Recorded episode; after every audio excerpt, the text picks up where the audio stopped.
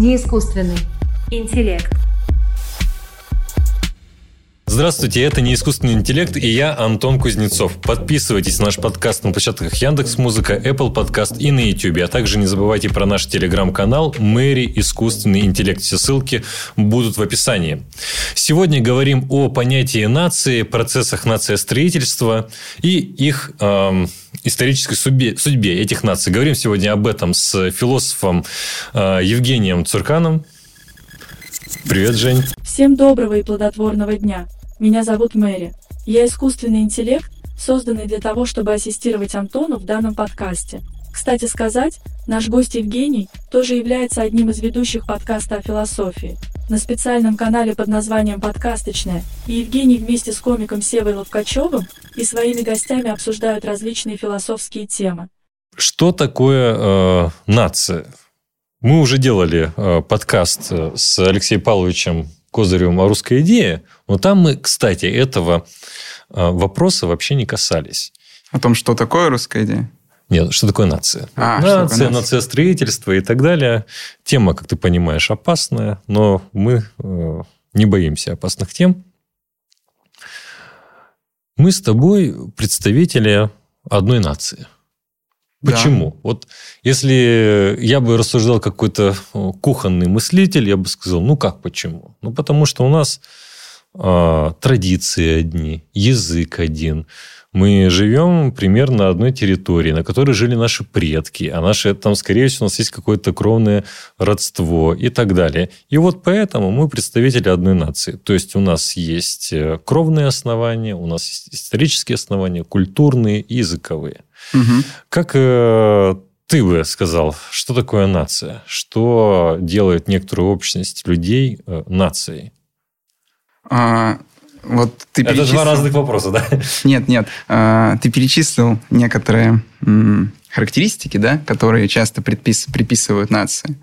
А, и очень точно а, попал в определение, которое дал а, Иосиф Виссарионович Сталин понятию нация. Ну, я скрытый сталинист, я знал это.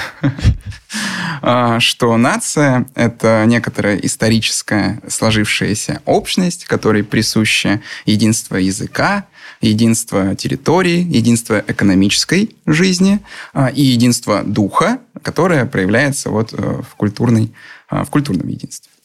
Получается, вот у нас есть четырехходовочка, четырехчленочка, и все в ней прекрасно, и все в ней хорошо, но проблема в том, что когда мы начинаем как бы уже в поле исследовать э, нацию или поднимаем исторические источники, очень часто, об этом пишет Эрик Хобсбаум, э, очень часто мы обнаруживаем все признаки у какой-то социальной общности, но у них абсолютно нет самосознания как нации. То есть все признаки нации есть, нации нет. Можно я это подчеркну? То есть, другими словами, может быть такое, что, э, например, мы с тоб- допустим, мы с тобой ассоциируем себя с разными нациями, да? но при этом соблюдаются все условия. Мы с тобой говорим на одном языке, мы, э, у нас с тобой может быть какая-то общая историческая память и прочее, прочее, прочее, но при этом Да. нет. Да. При этом же? нации Как нет. же? И обратная еще ситуация возможна. Ага. То есть, когда нету одного признака, или двух, или даже трех, но при этом налицо политическая нация. Языковой признак, например, Швейцария. Четыре языка официальных в стране. А, Многие люди говорят на немецком, многие на французском. А, То есть единства языкового нет вообще. Нация есть. А, Другой пример а, Эльзас и Лотарингия. А, Две провинции. Сейчас они, правда, французились и говорят все больше и больше на французском, Да, но но я когда-то думаю, они что говорили на немецком. э, наши слушатели, те, кто знают, знают, те, кто не знает, я скажу, что эти территории были э, предметом территориальных споров между Францией и Германией, начиная с 19 века Да.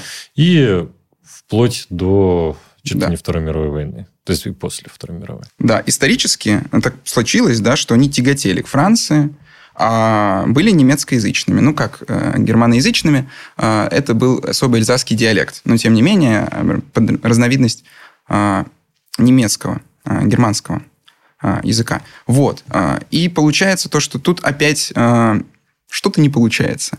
Говорим о, какой-то, о каком-то единстве кровном, да, например, очень часто э, под нацией понимают некоторую версию, скажем так, политического этноса. Вот когда этнос приобретает черты национального государства, якобы произрастая да, из глубин истории, э, оформляется государственно. Конечно, из ведической Руси. Например. Да, и вот так появляются и нации, и так появляются национальные государства. Ну, смотрим, опять-таки, на материале истории, у нас ничего не получается. То есть э, очень часто э, страны образуются по династическому принципу. Например, э, Верденский договор, такая достаточно знаменитая страница истории, когда э, Карл разделяет э, свою империю на три части, отдает, соответственно, отдает трем сыновьям. И на основании вот, этого, вот этих образований э, впоследствии появляются, например, национальное государство Франция. И вот когда Карл разделял страну, как ты думаешь, он как-то принимал во внимание то, что вот в этом месте живет один этнос, а в этом другой этнос. Лотарингия называется по имени Лотаря, так одного ты из его... спрашиваешь, или ты интересуешься, держал ли я свечку, сказать? А, что-то мне подсказывает то, что там были очень разные народы. И кроме того, очень многие государственные образования, которые мы имеем сейчас, а, они образовались в результате завоевания. То есть о никаком э, единстве этническом там даже идти речи не могло. То есть Франция – это государство франков, угу. вот, а франки – это германское племя, а ну, завоевали они галлов. А какое, какое этническое единство? Да. Давай разбираться. Из того, что ты сказал, я бы э, сделал вывод, и наверняка многие наши слушатели и зрители, которые есть, сделали бы вывод, что э, нации – это э, какие-то условно виртуальные сущности. То есть многие люди обычные иногда стихийно э, думают, что нация это что-то вроде ну, ты знаешь, как биологический вид или что-то еще такое. Как мы, плохие аналитические философы, говорим, это термин естественного вида. То есть, вроде mm-hmm. камней, почек, крови и э, так далее. Скажи, пожалуйста, в академической среде Насколько распространено, распространено такое мнение, и есть какие-то аргументы в пользу этого? Не распространено. А, оно когда-то было распространено в XIX веке, в эпоху а, классического либерализма. Очень много появлялось различной литературы на тему национального вопроса, и чаще всего эта литература представляла собой э, упражнение в шовинизме и ксенофобии, mm-hmm. то есть э, простое доказательство, наглядное, чем мы, кто бы под нами не подразумевался, э, лучше, пассионарнее, умнее, чем они, кто бы не подразумевался под ними. А критика нормандской теории туда же относится? Ну, нормандской теории происхождения российского государства – кстати, не вижу ничего ущемляющего российскую историю, даже если эта теория а, нормандская правдива. Угу. Потому что Франция и Англия образовались в результате завоевания. Почему-то их это не ущемляет. А нас, причем мы сами призвали, да, нас даже не завоевывали в этом смысле, почему-то это страшно ущемляет, что кто-то нам принес государственность. Какой ужас. То есть э, в Академии нет э, какого-то конгломерата специалистов, которые считают, что верен, давай назовем это слово, примордиализм. Примордиализм, да? Да. Но Он публичном... же эссенциализм. Да, или эссенциализм, что есть какая-то сущность нации, и получается, что часто человек, который интересуется понятием нации, национализма, начинает что-то гуглить в интернете, и он находит, о, есть противостояние там, тоже назовем это слово, конструктивистов, и примордиалистов или эссенциалистов. И начинают думать, ну да, это две равноправные какие-то партии. Угу. Но это не так. Это не так. А, примордиализм появился гораздо раньше. А, то есть речь идет о XIX веке, о первой половине XX века, когда некоторые версии этнонационального или моно, моноэтнического национального общества, ну, я имею в виду германское общество, скажем так, были на пике а, своей идеологической мифологемы о том, что нация – это единство крови, в первую очередь. Вот после Второй мировой войны, когда появляется конструктивизм, э, существенным образом все эти воззрения пересматриваются, перечитывается э, история и обнаруживается как конкретно могли создаваться нации.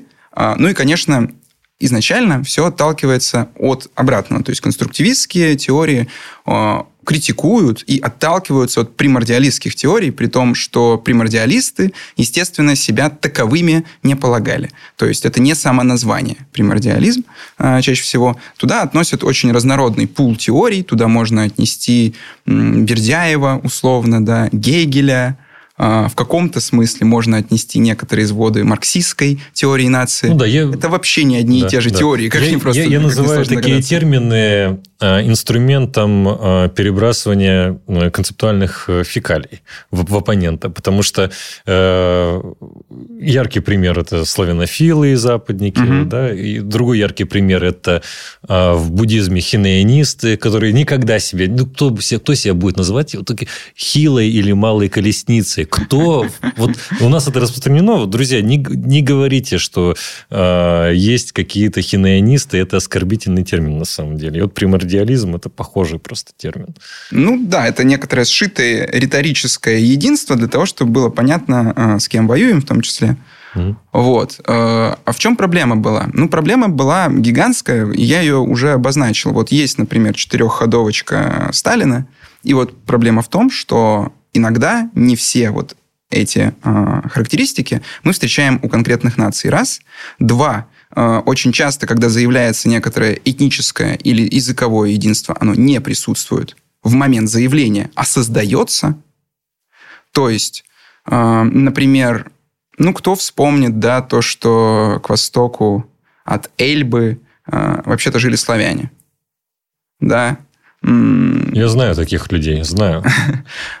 Ну, соответственно, когда строилась германская нация, там уже по умолчанию вот все эти земли исконно-посконно принадлежали германцам, и никому, кроме германцев, принадлежать не могли. Вот. Э, вспоминают о том, что когда-то кто-то где-то жил, когда речь идет об, например, э, оправдании территориальных завоеваний. Я не знаю, как это нормально? Ну, это нормально. Я думаю, что исторически это так и есть. То есть многие э, войны начинались с предъявления территориальных претензий, связанных с тем, что во времена оны было то-то, то-то и то-то. Эрнст Ренан э, произнес достаточно знаменитую речь. Это вот один из немногих э, скажем так, представителей протоконструктивизма в XIX веке, хотя, конечно, конструктивистом он не был, в XIX веке его не было. А, как теоретического направления. Вот Эрнст Ренан писал о том, точнее не писал, а говорил, это э, речь, а, о том, что нации вообще построены на великом забвении. То есть вчера были, например, гугеноты и католики. Вчера были бретонцы и эльзасцы. Вчера а сегодня, когда появилась вот эта идея гражданской нации, а, все забыли о том, что гугеноты весело и здорово на протяжении долгого-долгого времени а, страдали от католиков, и то, что была Варфоломеевская ночь. Все как-то забыли о том, что происходило завоевание франков, э, франками а, галлов. Вот все забыли о том, что вчера бретонцы не считали себя вечными братьями э, лотаринцев и эльзасцев. Вчера этого всего не было, а сегодня, когда это изобретено, это единственная форма правды, правды такой постоянной, что на самом деле на этой земле всегда в каком-то зачаточном положении, возможно, разъединенном, в период раздробленности, но жили представители одной и той же нации. Вот такая мысль э, соответственно, развивалась на протяжении всего 20 века и была вот существенным образом разоблачена э, только вот после Второй мировой войны. Угу. А, давай немножко закрепим. Конструктивизм – это а, представление о нации как э, ну, не знаю, каком-то результате исторического процесса. Любопытно, но под конструктивизмом также скрывается весьма известный архитектурный стиль. Это направление в изобразительном искусстве, архитектуре, фотографии и декоративно-прикладном искусстве зародилось в 1915 году и существовало в течение первой половины 1930-х годов в СССР. Характеризуется строгостью, геометризмом, лаконичностью формы, монолитностью внешнего облика. Интересно, есть ли что-то общее между двумя конструктивизмами, научным направлением и визуальной формой выражения человеческих духовных и культурных ценностей? Буду рада прочитать ваши ответы в комментариях. Евгений, помогите нам конкретизировать определение именно научного термина. Если мы дадим такую дефиницию, то под нее попадет и примордиализм, потому что примордиализм тоже считает, что это форма исторического бытия mm-hmm. общества. А, нужно уточнить, что примордиалисты считают эту форму естественной, а конструктивисты считают это саму нацию некоторой формой социальных отношений, социального воображения. То есть то, что конструируется и создается, и это неестественная общность. Она настолько же естественная, как естественны другие общности, типа религиозные и так далее. Может быть, а может и не быть. То есть это просто исторический продукт. Да, и э, основная проблема примордиализма э, заключается не в том, что там это, может быть, к чему-то ведет, а к чему-то не ведет, не знаю, будем мы про это говорить или нет, а в том, что это в первую очередь предлагает нам а, такие исторические представления, которые с течением времени проваливают верификацию или не могут быть верифицированы. Например, mm-hmm. как представление о ведической э, Руси. Вот я просто очень, знаешь, очень люблю ведическую Русь. Это вот одно из моих увлечений больших. И малых, точнее, малых увлечений. Но так или иначе, вот э, когда речь заходит о примордиализме, оказывается, что просто это исторически никак нельзя доказать. А, а то, что можно показать, наоборот, э, опровергает примордиализм, и по этой причине он не так широко представлен в современной науке. А Науки нет, но национальная история – это один из главных нарративов школьных, это вполне обоснованно потому что э, нация во многом, конечно, образуется из школьного образования. Вообще, вообще из кстати, всеобщего образования. Вообще, да, вот, вот это, это, кстати, очень, и, э, очень интересно, что появление э, нации связано с появлением стандарта общего образования. Да. И этот стандарт общего образования, он, вообще говоря, задает примордиалистскую перспективу понимания нации. Ну, во всяком случае, в голове носителя. Конечно. Конечно. Появляется общая печать, появляется общее языковое пространство. Мы в этом еще поговорим, когда будем э, обсуждать различные конструктивистские теории. Вот Бенедикт Андерсон э, именно ключевым моментом становления нации считал появление национальных языков, то есть он связывал это с реформацией э, именно и литературных языков национальных, и печатного слова национального, то есть не на латыни, да, а уже на условно, немецком языке или французском. А, и появление, конечно, школ, потому что в школе детей, а, безусловно, учат, помимо прочего, что они принадлежат к одной нации. Ну, давай э, скажем, э, я скажу важную вещь, что Бенедикт Андерсон один из классиков э, конструктивизма, автор книги «Воображаемые сообщества». Сообщества, да. Одна из центральных книг в, э, по, по, по этой тематике. Э, тут, мне кажется, будет удобно э, перейти к вопросу о том, а как вообще появляется понятие, mm-hmm. формируется понятие нации. Во-первых, тогда процитирую Уолтера Бейчхата, британского экономиста и политического философа XIX века, который описал историю образования политических наций в Европе.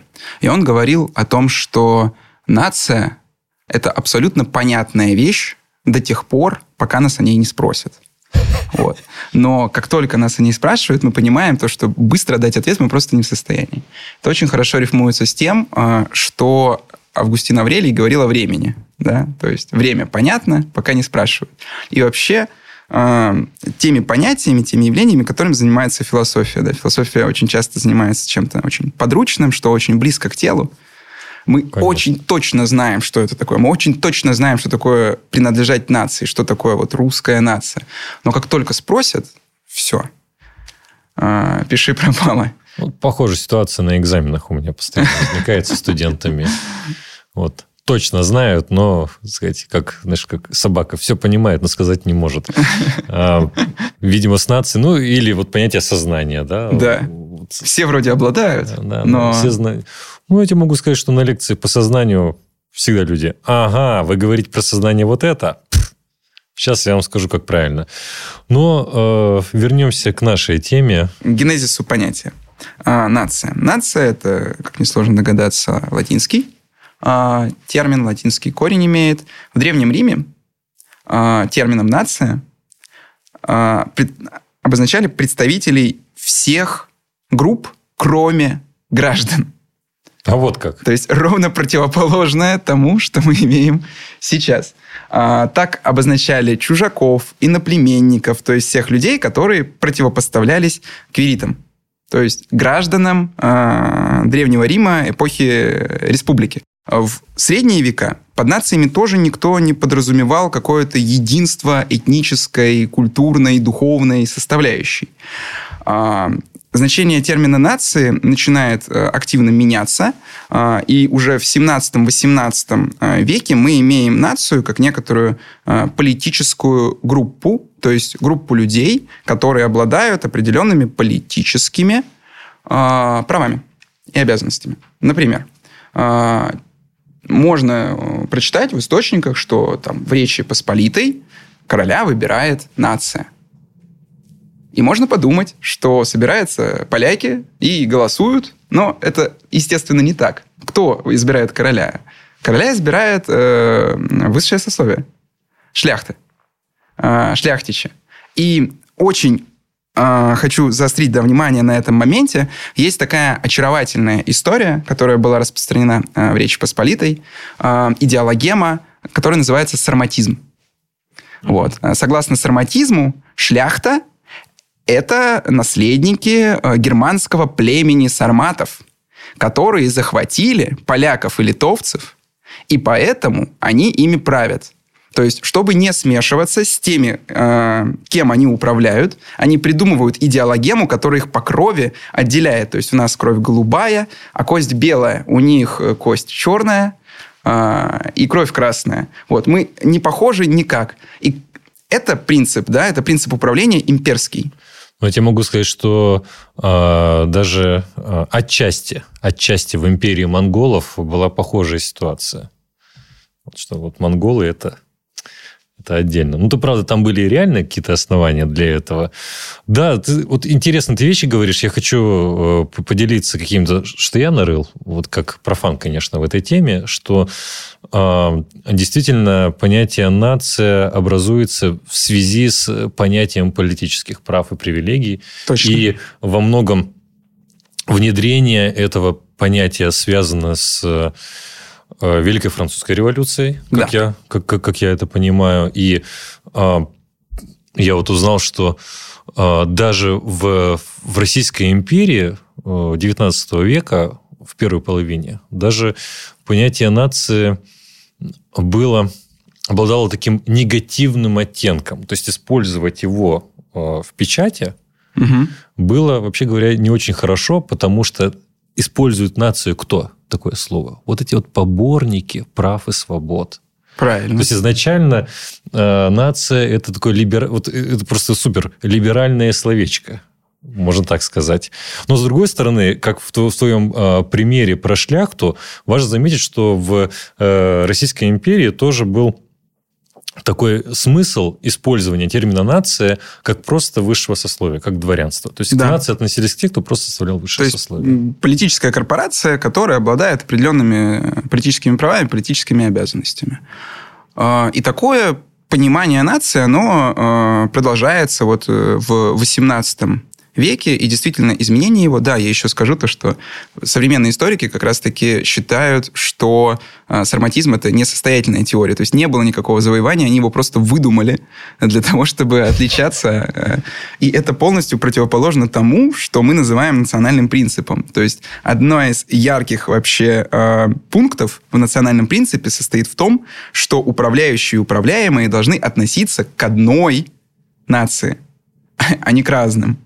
Э, группам. Вот. Э, а тут все в точности да наоборот. То есть империя разделяет, империя приемлет разнородность, империя разделяет и властвует. Нация гомогенизирует все и вся в рамках единого правового, экономического, языкового, э, образовательного, политического поля. Угу.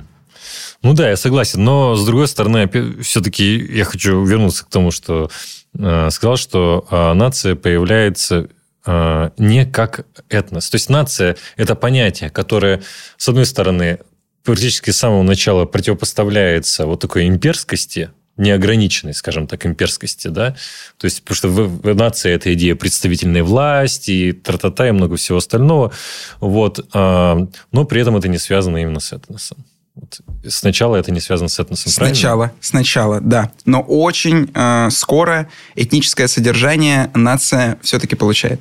Тогда э, посмотрим, да, что, что произошло. Вот что-то произошло в 18 веке, и ты правильно уже сказал, что это Великая Французская революция, 1789 год. Разберем на конкретном примере. Угу. Есть такой видный политический деятель, э, оратор, Э, Эммануэль Жозеф Сиес. Очень видный, но я думаю, что не всем. Мне нет. Э, он автор брошюры «Что такое третье сословие?» Одного из... А. Да, одного из таких программных документов э, Великой Французской революции. И в одной из своих речей Сиес говорит – что такое французская нация. Причем, заметим, он говорит именно о французской нации, о французском значении слова «нация». То есть не об всеобщем значении, а именно о французском. Во французском смысле слова «нация» — это третье сословие. То есть это не дворяне, это не клирики, это третье сословие. Таким образом, что мы должны сделать э, с французской э, короной, с французской империей? Мы должны сделать французского короля королем французов, то есть тогда о такой республике не монархической, а о республике речи еще не шло а, в речах Сиеса. Он именно видел а, короля а, королем французов. И власть начинает пониматься как то, что может делегировать народ. То есть до этого у нас было двойственное тело короля. Об этом можно много и подробно почитать у, э, в английской литературе э, роялистов, роялистской и легистской. А, там есть одно тело короля, это смертный король, он умирает и так далее. А есть бессмертное тело короля, то есть вот э, некоторый суверен, который является источником всякой власти.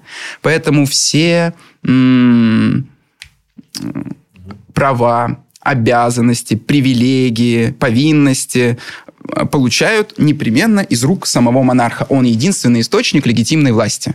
Он, его тело. А сейчас появляется, получается настоящая революция. Все переворачивается с ног на голову. А, или с головы на ноги. Э, когда, кстати, отрубают голову э, королю Кант, Иммануил Кант про это пишет, то, что это было самоубийство государства. И во многом это было действительно так. То есть прежняя вообще система, способ мышления государственной власти, легитимности и так далее был полностью отвергнут и перевернут. Теперь у нас есть некоторое тело нации, которое э, может делегировать реальную власть, а не от тела короля. И тут же вопрос появляется, а где начинается и где заканчивается тело нации? И ответ простой э, у Сиеса. Все подданные французского короля должны стать частью французской нации. А у Франции есть в то время государственность. А, и поэтому с границами проблем не возникает. Совсем другие речи произносятся э, Иоганном Готлибом э, Фихте. Или как у нас некоторые э, старые профессоры говорили, фихте. Фихте, да. А, как будет правильней? Да, ну, мы говорим фихте обычно, все нормально. Ну, просто если очень хочется говорить фихте, то пожалуйста. Ну, я, да. я, я как безграмотный человек позволяю говорить фихте, потому что я все равно ударение в твоей фамилии не могу правильно поставить. Что, что, что меня спрашивать об этом? Ну, лучше ошибаться в моей фамилии, чем в фамилии Фихте. Ну, наверное. Но вот это знаменитая речь к немецкому народу ты имеешь в виду. Да. К немецкой нации. Речь, речь, речь, речь к немецкой нации. Да. Фихте. Причем, что тут опять-таки подразумевается под нацией? Политическая корпорация подразумевается. То есть он обращается к людям, которые имеют политические права и способны влиять на будущее этой самой немецкой да, и здесь, здесь, здесь надо, кстати, заметить, что э, есть э, такая важная э, работа о двух типах национализма Ганса Кона. Да. И в ней он э, проводит различия между а, политическим или гражданским национализмом и этническим национализмом. То есть для нас национализм вот сейчас по умолчанию это этнический национализм. Поэтому, когда мы думаем там о Фихте и его национализме, мы можем думать ошибочно о этническом таком немецком хардовом национализме, но в то время как э, тогда нация это в первую очередь гражданская нация, общность э, граждан, это политическое объединение, это гражданский национализм. Во Франции, да. А в Германии, вот когда Фихте выступает, а, нации вообще нет. А, да, Германии нет. Германия. есть, Германии проще, есть. Проще сказать. То есть нет Германии, нет германской нации, а он обращается к людям и говорит то, что мы должны включить народ в нацию. То есть что это может означать? Это значит дать народу немецкому права дать народу немецкому гражданственность. И потому что, как он это э, аргументирует, если не дадим, дать даст кто-то другой. Ну, в общем-то, да. Да, то есть э, понимаете, э, вместо того, чтобы говорить о какой-то исконно-посконной такой вот э, проживающей на земле э, уже состоявшегося единства, которое только нужно государственно оформить, Фихта волнуется о том, что этот самый народ уйдет во Францию и станет частью того, той нации. В современную эпоху мы можем все чаще наблюдать активную смену идентичности. Будь то гендер, национальность или сугубо личностная самоидентификация – Человек подходит к этому весьма легко и нетривиально. В наше время о таких путях самоидентификации и ее активной смены можно прочитать в трудах Зигмунда Баумана. Вдобавок вы сами можете прочувствовать и представить, как легко сегодня стать гражданином другой страны, другой культуры именно ментально. Достаточно просто пожелать. Было бы интересно почитать в комментариях то, как себя идентифицируют наши зрители и слушатели. Со всех сторон. Но вернемся к Фихте. Просто я хочу дать контекст. Эти речи, они, они же появляются во время наполеоновских войн, и когда Наполеон приходит на вот эти пру -пру прусские земли. То есть это не вполне естественная реакция со стороны Фихте. Да. Смотри, э, я думаю, в качестве резюме э, нам ясно, что понятие нации, вот когда он начинает активно фигурировать, да, фигурирует вот как такое либеральное понятие, связанное с представительной властью, с гражданскими правами и так далее. А как оно превращается в этническую идею, в этнический национализм. Как это происходит? Так вот, с, Фих, с Фихте это и связано а, во многом. Вот все, тогда будем называть его Фихте. Фихте. а, почему? Потому что э, для Сиеса задачка решалась в одно действие. Да? А, кто есть а, французская нация, подданный французского короля.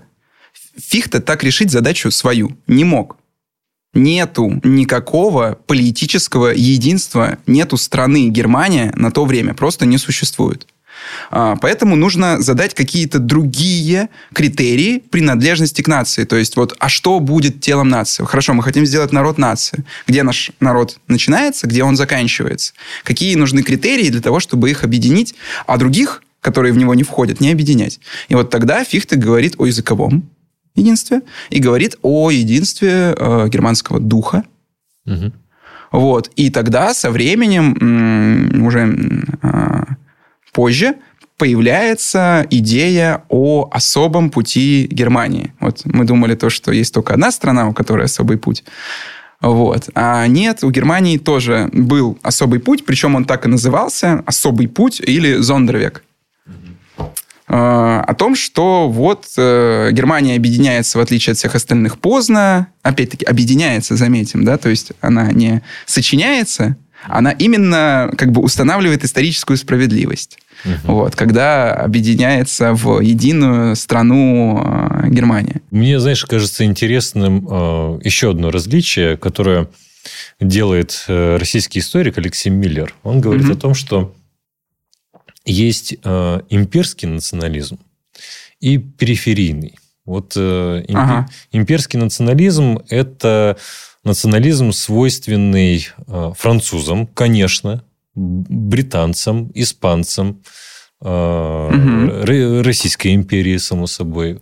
Вот. И такой вид национализма, о котором часто речь э, не заходит, потому что часто имеется в виду именно периферический национализм, который довольно быстро превращается в этнический национализм. И вот, кажется, э, пример с немецкой нацией, он амбивалентный, потому что здесь есть элементы и имперского национализма, и такого периферийного этнического национализма. Ну, так как впоследствии э, Германия становится империей, то угу. и национализм там другие черты приобретает. Ну, тогда на территории же того, что мы сейчас называем Германией, тоже существовали империи, просто другие империи. Да, да, да. да. А, да, а, также вот эти два национализма, мне кажется, можно назвать, получается, автохтонным и реакционным. Угу. То есть автохтонный национализм это то, что появляется э, из-за каких-то внутренних э, нужд в объединении, интеграции, э, смене типа социальной солидарности, вот. Ну, это связано с модернизационными да, процессами, с урбанизацией и появлением э, промышленности. Вот. А есть реакционный национализм, который как бы является ответом на уже случившуюся нацию э, у кого-то. То есть, например, вот mm-hmm. во Франции случилась нация, да, была изобретена, и э, немецкий национализм в этом смысле, конечно, выступает реакционным по отношению к французскому. То есть отыгрывает реакцию, mm-hmm. а, а не проакция, не проактивный. Вот. И, соответственно, вот этот зондервек, да, теория, она и разрабатывается, кстати, как, а почему вот в Англии и во Франции есть единство и есть вот национальное, в том числе единство, а в Германии не появилось, почему его нужно дополнительно создавать.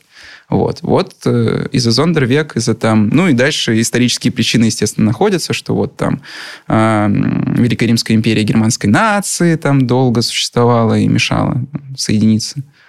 Э, еще да. другие причины. Вот, э, а как ты относишься э, к такой позиции, что в XIX веке, во всяком случае, можно говорить, во второй половине XIX века появляются процессы национализации, которые уже близ, близки к нашему времени. И тут есть, значит, две позиции.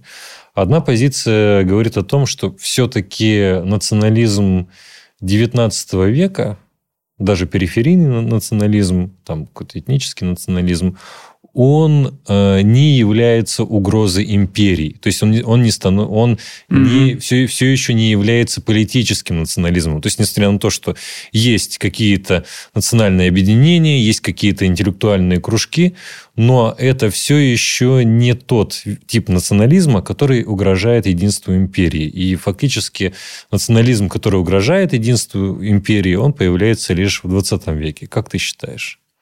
А, очень сложный вопрос.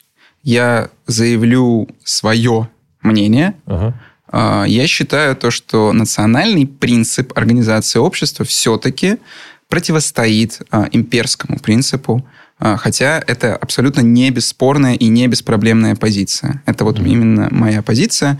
Поясню, почему. Потому что для меня нация – это во многом идея, которая включает в себя гражданственность, угу. включает в себя э, избирательные права, которые этой самой нации э, делегируются или даются, и включает в себя идею о том, что теперь э, источник всякой власти, идею именно о том, что источник всякой власти народ, угу. нация, а не король, не император. Э, гомогенизируется правовое пространство, то есть, опять-таки, если мы возьмем империю, в империи есть сословия, в империи есть провинции. Эти провинции имеют совершенно разнородные права и обязанности. Кто-то должен в случае войны полк предоставить, кто-то не должен, угу. кто-то может где-то голосовать, кто-то может сидеть в присутствии короля, кто-то должен стоять и так далее. У всех разные права и обязанности, у всех. Это имперский принцип. Нация, когда появляется, она гомогенизирует правовое пространство. То есть у всех становятся равные права и обязанности. В империи э, достаточно все равно, на каком языке ты говоришь, э, какой конфессии ты относишься часто. Бывает тоже все равно. Ну, скажем, Османская империя, да? Там, например, э, был кровный налог, вот, то есть у христиан э, забирали детей, ну или там христиане потом добровольно отдавали э, детей, потому что это был неплохой э, лифт социальный. И из вот этих христианских э, детей э, набирались э, белые янычары, то есть высшие чиновники этой самой Османской империи. Мгм. Это при том, что основная религия в этой самой Османской империи другая. Вот. Но никого это, никого это вообще не смущало. Абсолютно. Сейчас бы нас это очень смущало. Представь себе на секунду, что вот мы живем э, в славной России, э, и все наше высшее политическое руководство буддисты. Вот, вот так. Ну, ты знаешь, э, не раз встречая в разнообразных ситуациях э, антисемитов, Вот, или так, например. я слышал много высказываний, что вот, а вообще Россией управляют X, Или Россией управляют Y. Ну, в общем, там можешь подставлять. То есть, Кто тебе не нравится? Кто тебе не нравится, да-да-да. Вот, э, поэтому среди... Но, опять же, это не верифицируемые вот утверждения, это просто э, попытка что-то где-то притянуть за уши. Да, но это симптоматично, что нас это вообще смущает. То есть, когда, например, Романовы были, э, ну, кровно не русскими, никого это не смущало. Фактически. До того, как рождаются именно уже национальные мифы, и в том числе э, национальные требования э, того, что политическая верхушка должна быть э, гомогенна э, управляемому народу, что элита должна быть национальной. И под это, конечно, даже рациональные основания подводятся. Вот ты заметил э, также некоторые особенности появления нации. Вот, ну, процесс, который называется нациостроительством. Нельзя здесь упомянуть э, э, Мирос- Мирослава Хорха, Хроха. Хроха, господи, Мирослава Хроха, он э, выделяет три стадии нациостроительства. Первая стадия – это вот, условно стадия, назовем ее э, сентиментальная, ста- стадия собирательства, значит, каких-то древностей, артефактов, там что-то Мгм. еще, может быть, каких-то литературных кружков, а может, а может быть, а вот давайте мы что-нибудь э, на этом языке э, который не используем э, сейчас, э, издадим и так далее. Второй этап – это этап уже интел- интеллектуальных кружков, которые условно раз- и стал- сталкивается какая-то появляются какие-то конкурирующие программы в отношении политической судьбы нации, да. И третий э, этап это когда это вот приходит в массы, скажем так. Ну я очень грубо это все описываю, да. Да? нет, очень точно. Да. Фаза А, фаза Б и фаза С. Они да, так A- ABC, АБЦ. И эм, идея такая, что вот это все начинается, вот э, такой процесс нациостроительства, потому что наблюдаются процессы модернизации, индустриализации общества и так далее. Э, Вообще, как, насколько ты считаешь верным э, представление о стадиях нациостроительства и о том, что модернизм является основанием, необходимым условием нациостроительства? Так, ну, во-первых, как мне кажется, ты смешиваешь две позиции. Ага. Как раз-таки э, о модернизации, в, по большему счету, говорили два других автора. э, Эрнст Гелнер э, и Эрик Хобсбаум. Да, да, э, правильно. Вот. А вот Мирослав Хрох, он говорит о стадиях, в каком смысле, что ему важно подчеркнуть, что нации конструируются культурной элитой.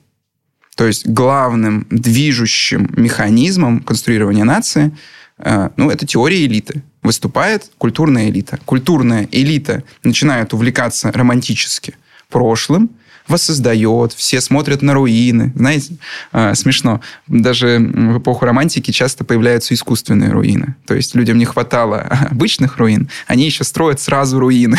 То есть сразу разрушены какие-то... А, ты буквально имеешь в виду? Да, да, О. строят руины. То есть не строят здания, которые потом обратятся в руины, а сразу строят руины. Вот. А, Потому что есть запрос на старину.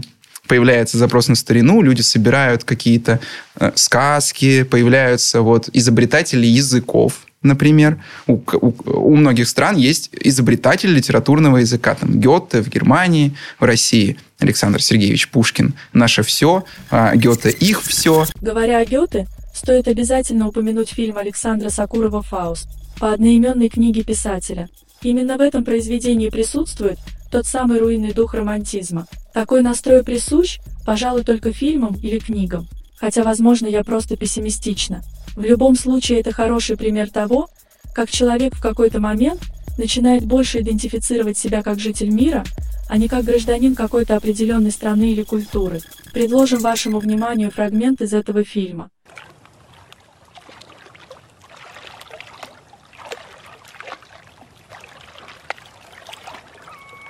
Meine Ruhe ist hin, mein Herz ist schwer.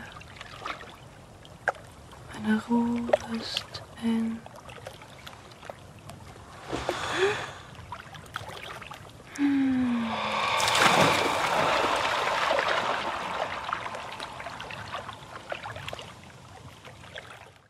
Некоторые слонофилы одевались таким образом, что сильно удивляли своих крестьян. То есть, по их мнению, они одевались в какие-то супернациональные одежды, что для крестьян выглядело, выглядело какой-то просто дичью и каким-то персидским нашествием. А это, не... это как хомяков, да, который да, ходил да, на, да, в туфлях да, с загнутым да, носом. Да, да, да. Это, это история про Хомякова, конечно. Ну вот, так вот мыслилось человеку а, византизм и славянство. Да, но его, конечно, а, уже работа. упомянутый Алексей Миллер, он считает, что вот эти три стадии нациостроительства, они относятся к тем, кто на периферии. То есть к балканским народам это хорошо работает на Мгм. Балканах. Это работает, ну, в общем, э, во всех э, небольших, э, уж- уже сейчас ставших государствах, которые были частями империи. То есть в антиимперских, скажем так, в антиимперском национализме. Но если мы берем имперский национализм, то имперские нации так не строились. Французский, французский, английский ты да, имеешь они, они так не строились. А, да, можно с этим согласиться.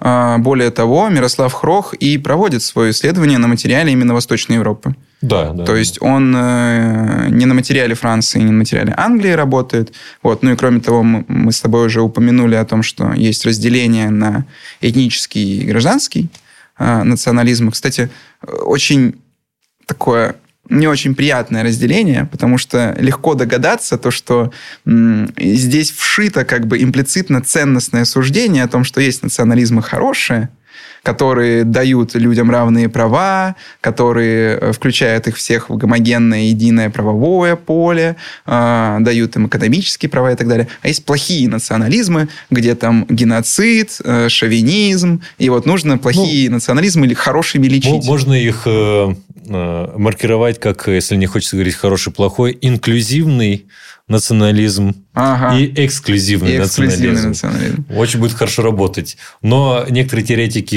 русского национализма скажут, ну вот, нет, у нас не так. Ну, про это мы сейчас не будем Ну, говорить. р- российский национализм современный, мне кажется, он во многом гражданский.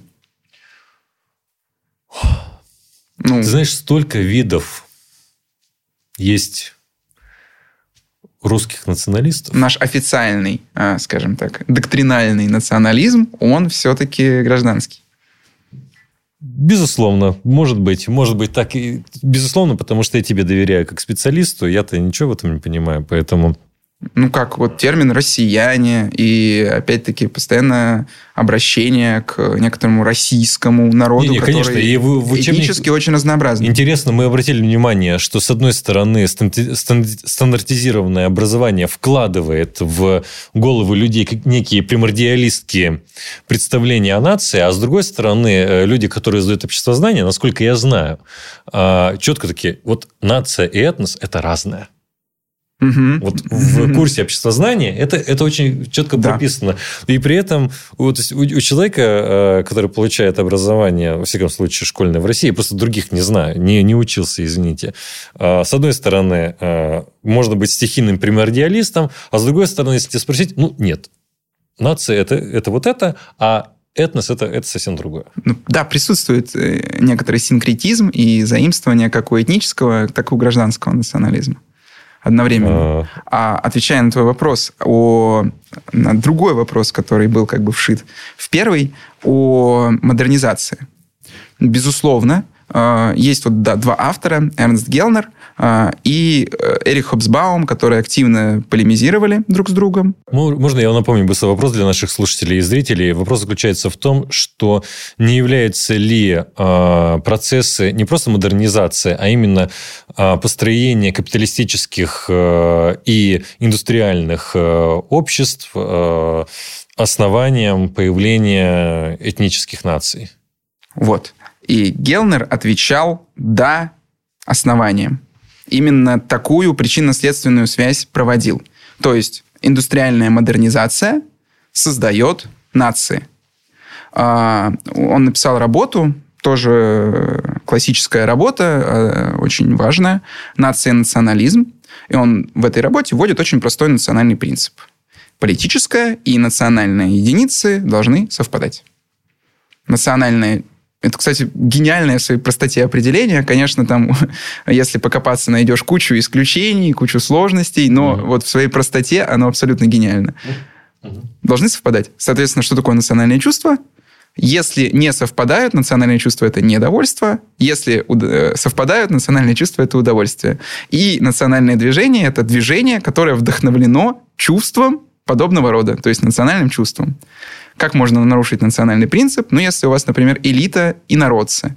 Или если у вас, скажем так, представители, как вам кажется, вашей нации находятся за пределами вашей политической единицы. Тогда начинается завоевательная война.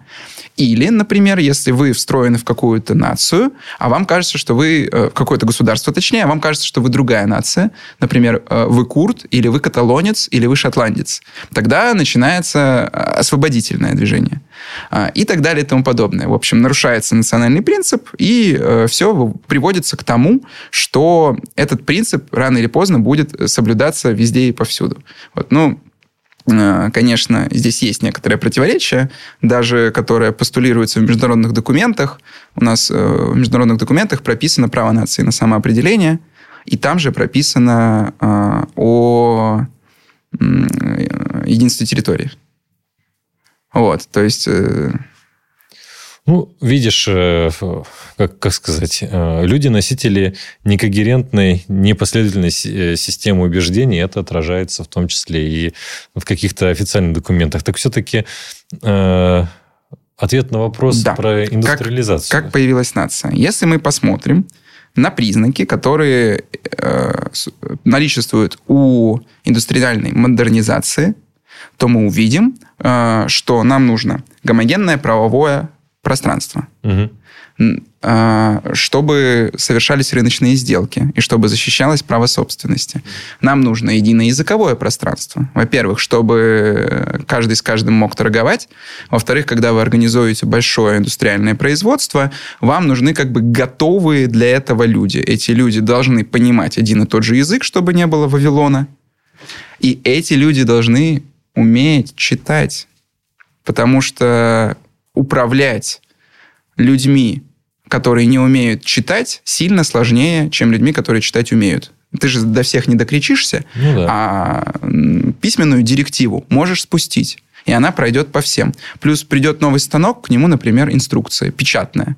Ее нужно уметь прочесть и так далее. То есть появляется образование, единое образование, единый язык, единое экономическое и правовое пространство, и это все требуется для организации производств и для организации торговли, для организации буржуазного общества. И все те же самые признаки требуются для создания нации. Ну, получается, процесс индустриализации, наоборот, нельзя запустить э, прежде образования какого-то э, национального единства. А, Скорее, некоторая необходимость толкает э, правительство, ну, да, э, политическую элиту к тому, чтобы вот эти вещи вводить постепенно, да, потому что, ну, э, любая политическая элита хочет богатеть. Богатеть они могут только в том случае, если проведут индустриализацию страны, и тогда забогатеют еще больше.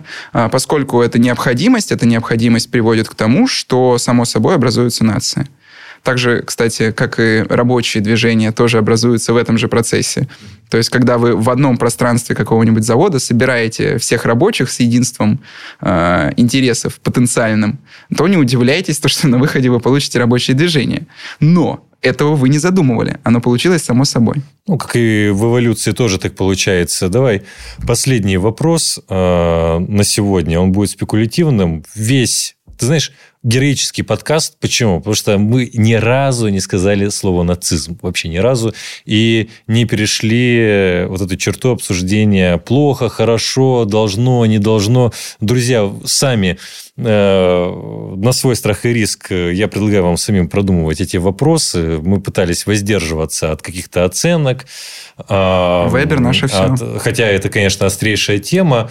Но спекулятивный вопрос задам. На твой взгляд, судьба э, понятия нации сейчас какова? То есть вот мы поняли, что нация это э, все-таки понятие вот конкретного исторического момента. Ну, то есть, и, да, и вот его актуальность, на твой взгляд, она спадет вообще? Или э, наоборот будут обратные процессы. Как ты думаешь, вот как э, соци... социальный философ, правильно так mm-hmm. могу тебя назвать? Как социальный философ, как ты считаешь, судьба понятия нации? В 90-х, 2000-х э, в России активно писались статьи по типу «Забыть о нации», «Забыть об этносе», и так далее. Ну, таких либеральных настроениях, э, наивно противопоставляя э, либерализм национализму, что, с моей точки зрения, неправильно, потому что, как мы только что убедились, в истории эти понятия слились в братских объятиях, так что не разлучить и, и, и, и не разделить их. Вот. А, поэтому я думаю, то, что у нас сейчас основная политическая единица, э, единица, которая обладает политической субъектностью в мировом пространстве, это нация. У нас э, объединенная Организация Объединенных Наций. До Организации Объединенных Наций была Лига наций.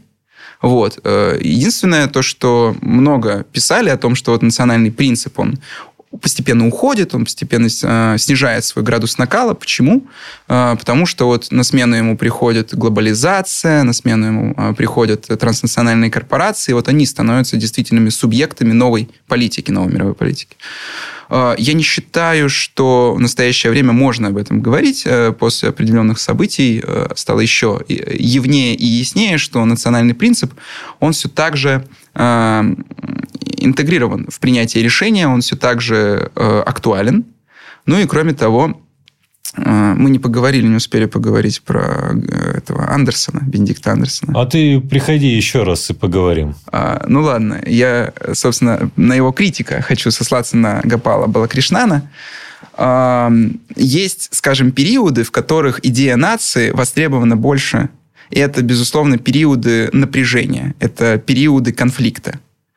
Потому что, согласитесь, например, я умру, а Франция прибудет вовеки, если вы говорите это, стоя у прилавка магазина, будет звучать, мягко говоря, странно. А если вы то же самое говорите в окопе, это звучит вполне органично. Это, кстати, вот этот феномен и привлекал больше всего и Гапала Балакришнана, и Андерсона во многом. Почему люди готовы жертвовать собой ради э, вот этой воображаемой общности, такой как нация? Почему люди готовы жертвовать собой ради воображаемой общности типа религии, понятно. Там даруется загробная жизнь. И что есть это по сравнению с той. А нация же, миф о нации, она не предлагает загробной жизни. Она предлагает слабую форму бессмертия. Сохранишься в сердцах потомках, в речах потомков, как Зоя Космодемьянская, например. Да? Угу. Хороший пример в этом смысле. Вот. Э, но, тем не менее, люди способны э, погибать, и, безусловно, вот э, некоторая конфликтность, она провоцирует национальное воображение. Mm-hmm. То есть национальное воображение возрастает, а оно становится более активным, и идея нации возрождается в периоды конфликтов. Ну, ответ такой, что судьба нации зависит от того, насколько устойчивым будет развитие мира. Чем больше кризисов, тем, наверное, больше оно будет востребовано. Чем развитие будет меньше подвержено кризисам, тем меньше будет востребованы разговоры о нациях. Жень, спасибо большое, что э, пришел. Может быть, у нас получился с тобой немного сумбурный разговор, но, друзья, уверен, что э, э вы э, сможете компетентно оценить все, что мы здесь наговорили. Пожалуйста, не забывайте комментировать, э, писать свои вопросы, приходить к нам в телеграм-канал мэрии «Искусственный интеллект». Все ссылки будут в описании. Будьте с нами и увидимся с вами в следующие разы. До свидания. Зовите еще. Спасибо, Антон. Передаю слово нашей мэрии. Понятие нации с течением времени существенно менялось. Широкое распространение оно получает в 17 и 18 веках, особенно в связи с Великой Французской революцией. Понятие нации ассоциировалось в первую очередь с объединением людей, наделенных гражданскими правами и свободами, с идеей представительной власти и не имело этнического оттенка. В настоящее время распространены конструктивистские теории появления наций. В противовес своим оппонентам-примордиалистам, нации не являются неким исконным образованием, основанным на единстве духа и крови. В определенном смысле нации сочиняются или конструируются. Главным образом это связано с активностью культурной элиты, появлением стандартизированного образования, процессами индустриализации и кризисом империй. Как именно появляются нации до сих пор вопрос дискуссии. Однако не вызывает сомнений, что примордиалистский взгляд, имеющий широкое хождение в публичном пространстве, не может быть обоснован, поскольку полагается на неподтверждаемые или фальсифицированные исторические представления. Неискусственный интеллект.